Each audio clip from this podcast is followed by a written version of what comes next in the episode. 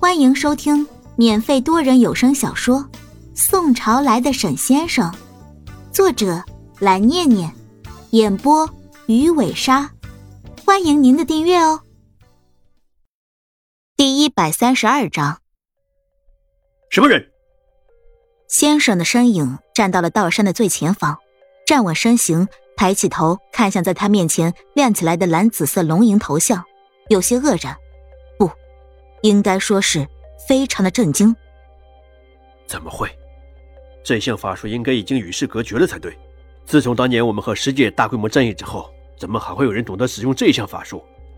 所有懂这项法术的人应该都已经死了。惊疑不定的先生以超强的目力在四周环视了一圈之后，想要以最快的速度找到是谁在这里发动了龙吟。如果真的是师界当初幸存下来的人的话。先生就要找到他，并且再次动用当初他们已经用过的手段，把他镇压在地下，永生永世不得超生。只有这样，才能够保证道山和现实世界的绝对安全。在一番搜寻之后，先生已经锁定了目标的气息，抬起目光看向西南方向。他可以清楚的感觉到，刚刚龙吟的爆发就是从这里开始的，而不是其他地方。作为当年那场战役的亲历者。先生可以毫无疑问的确定这一点。该死的，我看你往哪里跑！先生腾空而起，身影暴掠而出。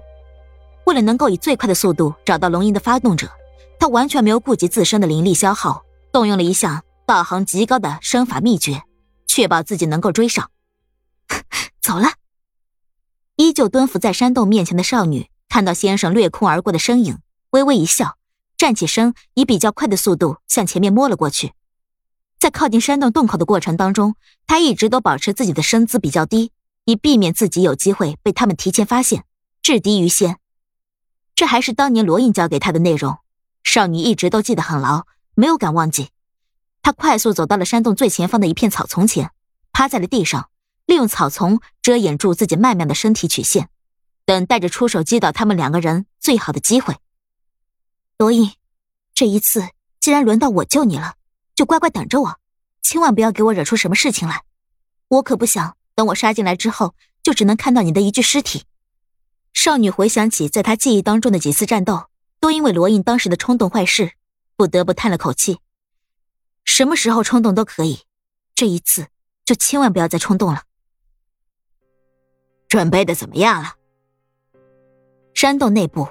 老妪看着自己身旁利用法术操控起一堆材料摆放在应该摆放位置的老者，带着一丝略微的着急说道：“大概还需要多长时间才能够准备完成？先生那边正在等我们撬开罗隐的嘴。撬开我的嘴？哼，我怎么觉得你们想多了？”罗隐因为长时间被禁法手铐给束缚，力气正在逐渐的流失。但是语气当中依然保持着他罗印招牌的不屑，以及丝毫没有失去意味的鄙视目光。罗印可以被杀死，但是罗印精神永远都不可能被他们这些混蛋给打垮。罗隐，省省你的力气吧，等我们动用了血法秘术，有的是你挣扎的时候，留着你的力气，让你还有机会能够保住你的好朋友沈雪峰的秘密。罗隐。你放心，尽管先生没有多说什么，可是等我找到了你的好朋友，一定会重新把他押回到关地里。老者的眸光冷血，他曾经参加过好几次和这种怪物一样的生物战斗，在老者看来的话，先生不应该单单只针对罗印，而应该要连沈雪峰一起针对，必须要把沈雪峰给送回关地去，才能够重新建立起并且维护好他们和现实世界之间的关系。还有秩序，就凭你，你也配？罗印白了他一眼，嘴上这么说着，罗印的心中却突然升腾起了一股担忧的情绪。只有他才知道，并且清楚道山的能量，他们能够影响到的可不单单只有现实世界。你就不要担忧你的好朋友了，罗印。你现在要担心的人。应该是你自己，你明白吗？老妪看向他，冷冷的说道：“血伐秘术尽管已经很多年都没有被我们的人动用过，但是不得不承认的是，它依然是能够让你开口的最好手段，明白吗？要是你现在可以同意开口，我或许会考虑让你免于这一项痛苦。罗印，我看在你当年也对道山有过不小的贡献的份上。再给你最后一次机会。如果你现在愿意开口，我们可以不对你动用血伐秘术。看他的样子，我就觉得他好像不怎么想接受你的建议。老者指着罗毅那一副竖起耳朵听东西的样子，扯了扯嘴角，说道：“唉，他这种人呀，就是十分典型的执迷不悟。你再给他机会。”又怎么样？他还不是不知道珍惜吗？放你妈的狗屁！罗印突然爆出粗口，骂了他一句，用手臂指了指山洞的洞口，说：“那里好像有动静。”有动静？有什么动静？疑惑的老妪和老者对视了一眼之后，老妪笑着说道：“哼，罗印，再怎么样，你也是一个有骄傲的。”曾经身为天才的年轻道士，没有必要到了要依靠装疯卖傻来骗我们的程度吧？